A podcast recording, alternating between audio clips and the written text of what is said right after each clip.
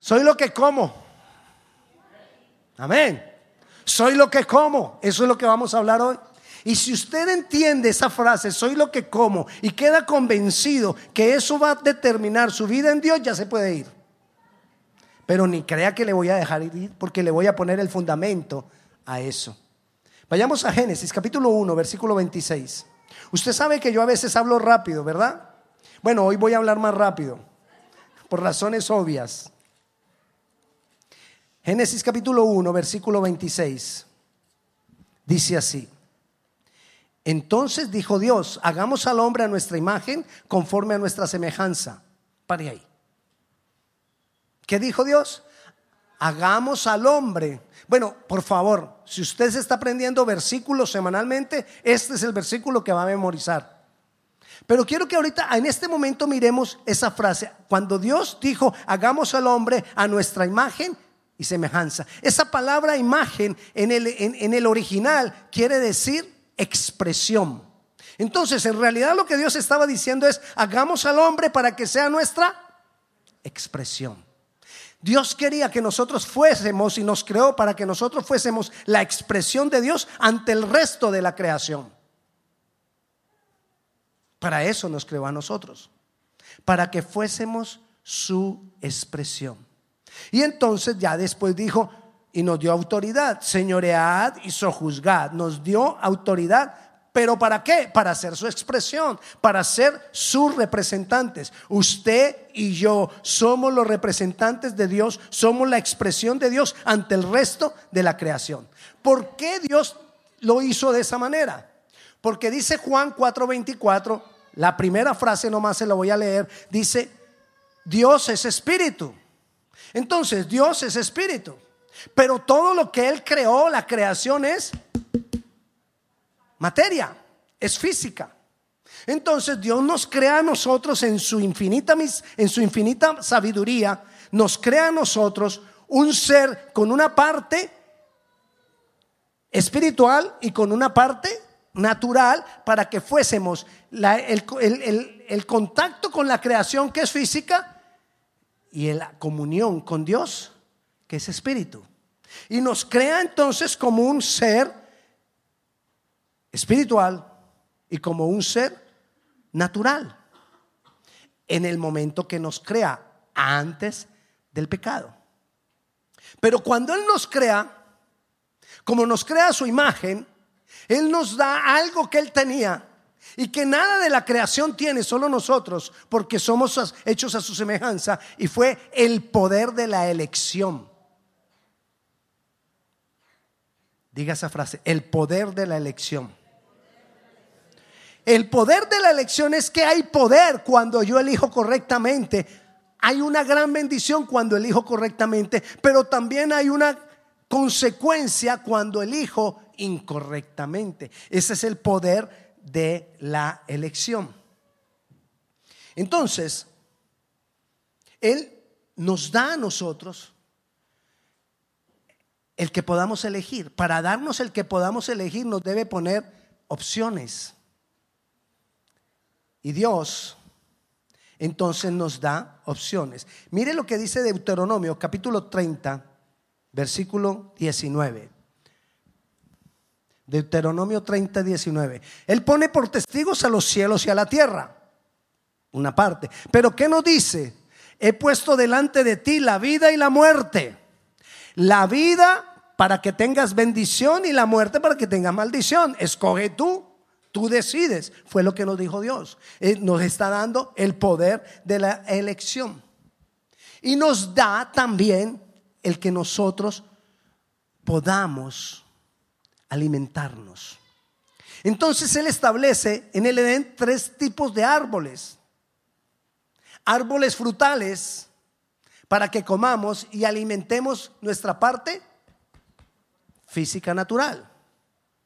Nos da el árbol de la vida para alimentar nuestra parte espiritual. Pero nos deja el árbol del conocimiento, de la ciencia, del conocimiento del bien y del mal, para que nosotros tengamos la opción de elegir, el poder de la elección. Él nos deja esa puerta ahí abierta, pero le dice a los hombres, vayamos a Génesis, otra vez de nuevo.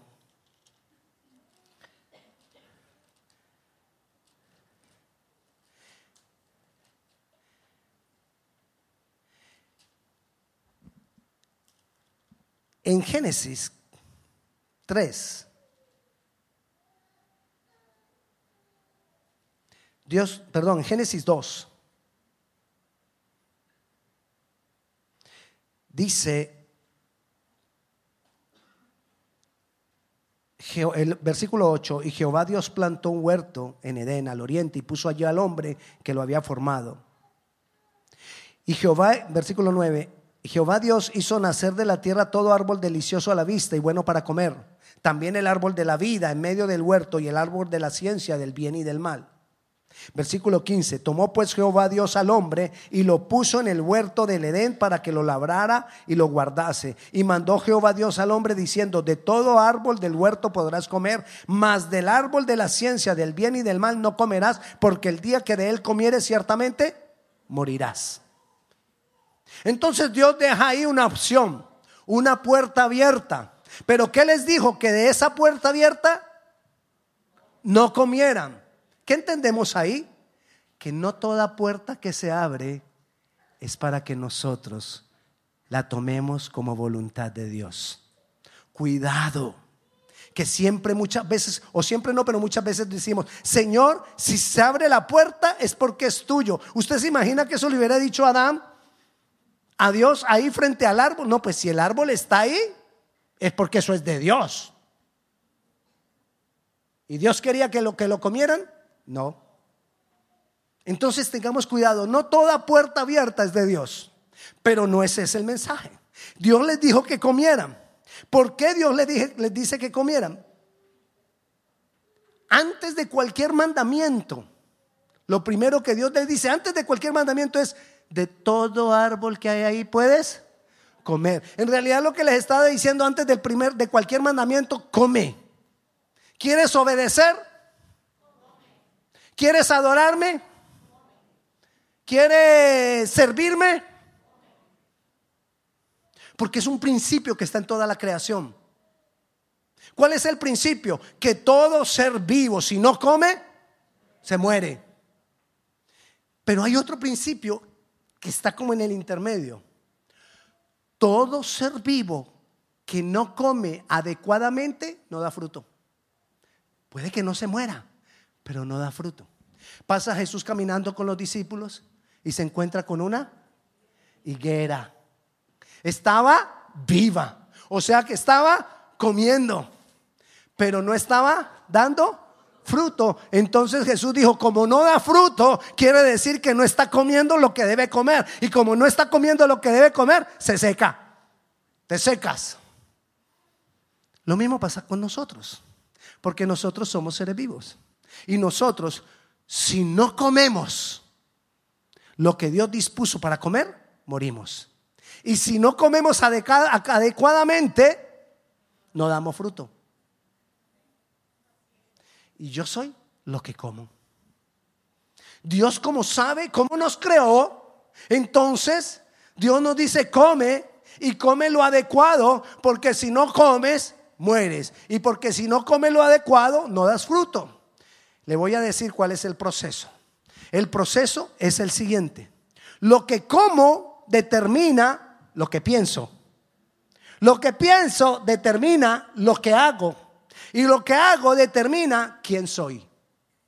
Si usted, si yo le digo a usted, yo soy cristiano, y usted, bueno, no, no hagamos el ejemplo con yo. Escojamos a otro. Una persona X. Una persona X le dice a usted, soy cristiano, y usted lo ve viviendo una vida desordenada, una vida... Por lo que hace, ¿usted cree que es cristiano? Porque lo que yo hago determina lo que soy. Por eso Jesús dijo, por los frutos los conoceréis. Por lo que hago. Lo que hago determino lo que soy. Pero vámonos un poquito devolviendo. Lo que hago determino lo que soy. Pero lo que hago depende de lo que pienso. Entonces tengo que fijarme en qué pienso. Pero lo que pienso está determinado por lo que como. Entonces, en realidad, para yo saber quién soy, tengo que mirar qué como. Y la pregunta es, ¿qué estás comiendo? Porque soy lo que como. Soy lo que como. Y Dios nos dejó a nosotros para que pudiéramos comer. Y nos dejó el árbol de la vida para que comiéramos en lo espiritual. Nos dio, nos dio árboles frutales para que comiéramos para lo natural. Pero hay un principio. Cuando Dios creó todas las cosas, cuando Jesús específicamente creó todas las cosas, ¿cómo las creó? Él habló la palabra y dijo, hágase la luz. ¿Y qué pasó? Él no se puso, no, no, no, no buscó cables, no buscó energía, no, no buscó power, no buscó... No, él sencillamente utilizó la palabra y dijo, hágase la luz y fue la luz. Dijo, sepárense las aguas de las aguas y se separaron las aguas de la... Nazca planta, dijo, nazca planta, todo. Porque lo espiritual gobierna lo natural. Dice que todas las cosas que se ven fueron hechos de lo que no se ve. ¿Qué es lo que se ve? Lo físico, este cuerpo, este pechito, que se lo han de comer los gusanos. Bueno, no porque yo creo que el Señor viene antes. Pero este pechito es lo natural. Pero lo natural es gobernado por lo espiritual. Es un principio. Todo lo creado fue hecho, todo lo que se ve fue hecho por lo que no se veía. Entonces, ¿qué gobierna más? ¿Lo natural o lo espiritual? Lo espiritual. Según eso, ¿qué debo alimentar yo más? Lo espiritual. ¿Y cuántas veces comes comida natural al día? Pero ¿qué debo alimentar más? Ah, ya lo está entendiendo mejor. Ya casi se puede ir. Ya casi. Necesitamos aprender a alimentar lo espiritual. Porque cuando yo no alimento lo espiritual tengo problemas, tengo consecuencias, porque actúo de acuerdo a lo natural. Y en una situación determinada actúo y cuando actúo de acuerdo a lo natural trae consecuencias. Le doy un ejemplo. Fácil, usted se va a acordar, posiblemente se acuerde de un compañero de trabajo. Imagínese que usted está tranquilito en su trabajo. Y un compañero de trabajo, ese que, que, nos aburre, que como uno siente que toda hora está... Y te empieza a insultar, a maltratar, a humillar. Si tú te has alimentado únicamente de lo físico, de lo natural, tú te igualas y reaccionas y lo insultas igual y hasta más. El más se lo dejamos a su imaginación. Llega el jefe, se van los dos. No, pero ¿qué le empezó? Los dos. Porque los dos pelearon en el lugar de trabajo. Pero si tú has estado alimentando lo espiritual, entiendes que la palabra dice, la blanda respuesta aplaca la ira. Entonces se levanta el compañero de trabajo y te insulta y tú calladito. Todos quedan de testigos que él comenzó, él continuó y él terminó. Yo me quedé callado. Eso también trae consecuencias. Porque entonces llegó el jefe, ¿qué, qué fue lo que pasó? No, que es que él... Ok, se va. Pastor, ¿y qué pasa cuando injustamente me dicen a mí que me vaya? Dios te dará otro lugar. Cuando no hay consecuencias tuyas, Dios te bendecirá. Dios te dará otro lugar. Dios garantizará, porque le hemos dado al hacer la elección correcta, le hemos dejado el camino abierto a Él para que nos bendiga. Pero cuando hacemos la elección incorrecta, no cerramos el camino para que Él nos bendiga. ¿Qué tengo que alimentar? Mi espíritu. Tengo que alimentar aquello que no se ve. ¿Con qué lo voy a alimentar? Con el árbol de la vida. Recuerde que él dejó tres tipos de árboles. El árbol, el árbol frutales para alimentar lo físico, el árbol de la vida para alimentar lo espiritual y el árbol de que no era, que es solamente la opción. Entonces debemos alimentarnos del árbol de la vida. El árbol de la vida es Jesús. Y Jesús dijo, yo soy el pan de vida. Uno de los más grandes milagros de Jesús tuvo que ver con alimentar. El milagro de los panes y los peces. ¿Con qué tenía que ver? Con alimentarnos. Y alimentó multitudes para que esas multitudes dijeran, ese hombre es enviado de Dios. Que después muchas de esa multitud, hipócritas, pero bueno.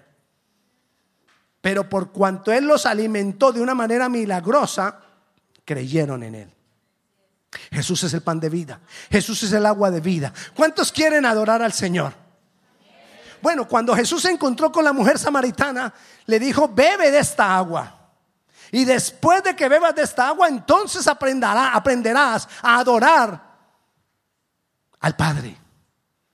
Y esos adoradores que primero se alimentan de Jesús para luego adorar, son los que el Padre necesita que hoy adoren. Es lo que dice Juan 4:24, el encuentro de Jesús con la mujer samaritana. ¿Qué necesito yo? Beber de Jesús, comer de Jesús. Él es el pan de vida, Él es el agua de vida, Él es el aliento de vida. Jesús es vida. Jesús quiere venir y ha venido a darnos vida. ¿Tú quieres servir al Señor? ¿Necesitas? comer. Tú quieres adorar al Señor, necesitas comer. Tú quieres hacer la voluntad de Dios, necesito comer. Si queremos beber del Señor, tenemos que considerar que tengo que buscar al Señor. Buscar al Señor no es, ay, ¿dónde está? No, porque ya sabemos dónde está. Aquí está. Entonces yo ya sé dónde, pastor, entonces ¿cómo lo voy a buscar? Yo ya sé dónde está. Buscarle es hacer lo que sea necesario para tener comunión con Él. Hay momentos que es difícil. Hay momentos que, mi, que, que mis pensamientos no dejan. Hay momentos que, hay, que mi carne no deja. Dios, yo voy a leer la palabra más tiempo de ahora en adelante. Y de pronto vienen pensamientos que te dicen, hmm, ¿y vas a empezar hoy? ¿Y todo lo que tienes que hacer hoy? Mejor mañana. Pero ¿qué pasa si yo no me alimento hoy? Mañana estoy débil. Y entonces mañana digo, hoy sí. Pero si hoy que estaba más fuerte no pude, mañana menos. Diga así, menos. Ve, a ver si se le queda. Menos, entonces mañana va a decir, mañana. Y el siguiente mañana todavía estoy más débil. Ya lo dejo, no, pues dejemos el domingo que vaya a la iglesia. Pues. ¿Ya qué? Por no tomar la decisión correcta. Necesito alimentarme de Dios. Necesito alimentarme del Señor. Necesito comer el pan. Necesito alimentarme de la palabra. Necesito tener comunión con Dios. Necesito tomar la decisión hoy. La semana pasada les estaba hablando de decisiones, de decisiones, de decisiones, que tenemos que tomar decisiones. Y yo hoy tengo que tomar decisión, la decisión de abrir mi mente a Él, porque si yo no abro mi mente a Él, mi mente me trabaja a mí. De las primeras cosas que yo le tengo que entregar al Señor es mi mente. Mi mente me manipula. Hay veces que ni necesitamos al diablo. Tan solo la mente, la mente puede con nosotros. y nos mantiene dominados. A veces el trabajo del diablo lo dejamos tan fácil. No tiene que esforzarse. Le dice un demonio al diablo, ¿no vas a atacar a ese? Nah. Él solo pierde.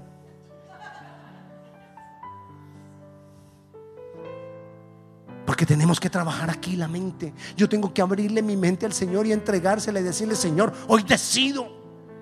Obligo a esta mente que no quiere, hoy decido alimentarme de ti. Porque hoy decido ser tu expresión. Y hoy entendí que para ser tu expresión necesito comer de ti. Hoy decido, me voy a alimentar más. Pastor, no entiendo mucho.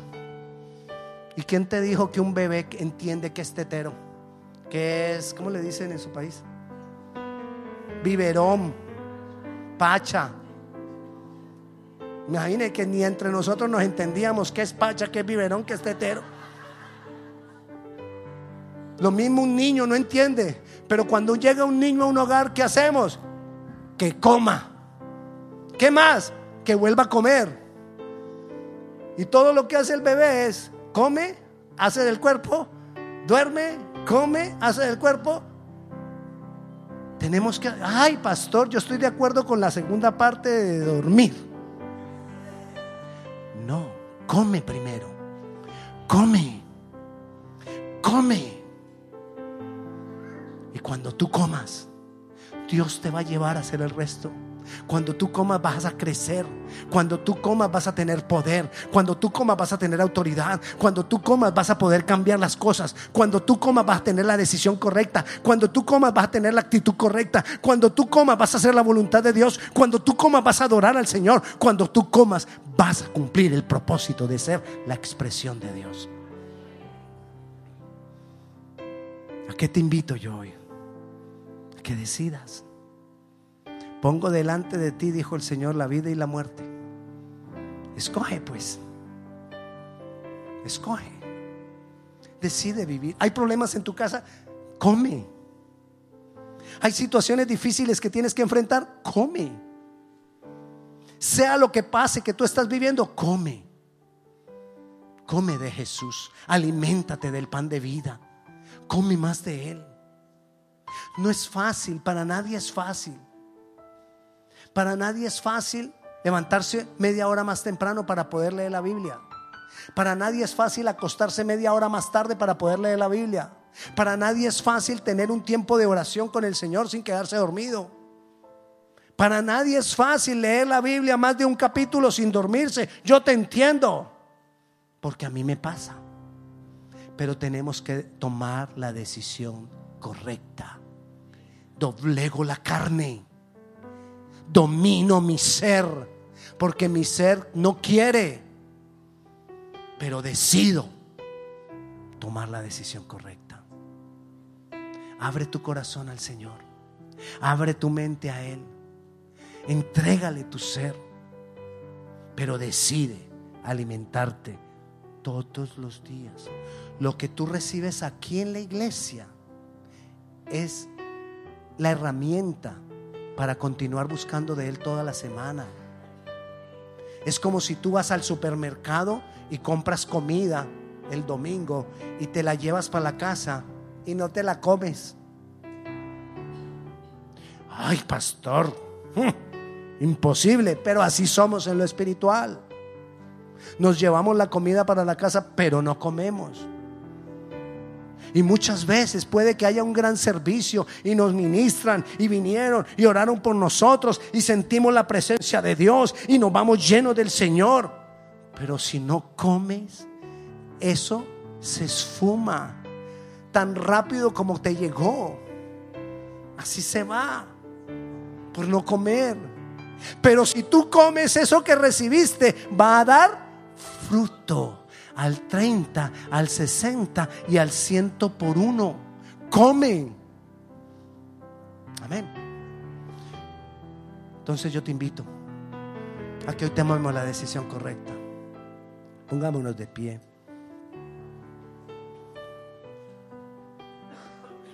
Ya sabes, soy lo que como. Ya sabes, somos la expresión de Dios.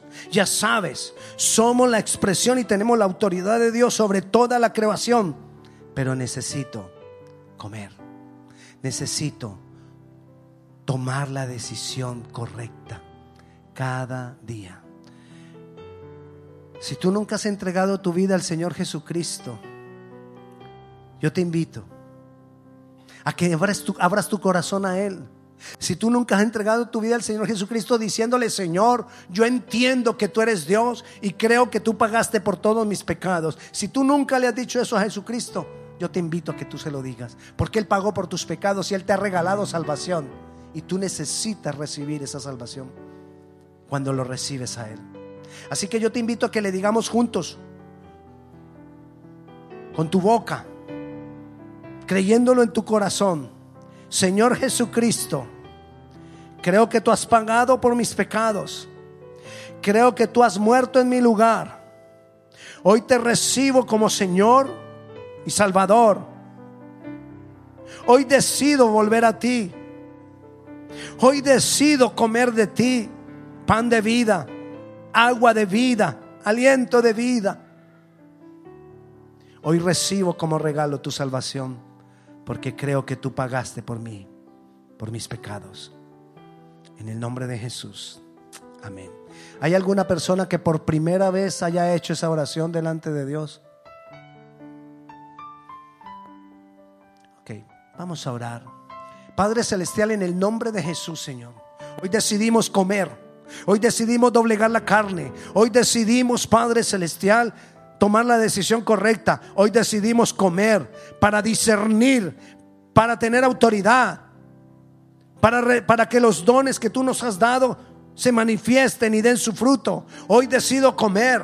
Hoy decido comer para hacer la expresión tuya sobre la creación. Hoy decido comer para señorear sobre la, la, creación, para juzgar sobre la creación. Hoy decido comer para hacer tu voluntad y cumplir tu propósito. Hoy decido comer para que mi adoración sea agradable para ti. Hoy decido comer para servirte y que mi servicio sea agradable para ti. Hoy decido comer para agradarte en todo lo que haga. Hoy decido comer para ser como tú, Jesús, para seguir tus pisadas en el nombre de Jesús.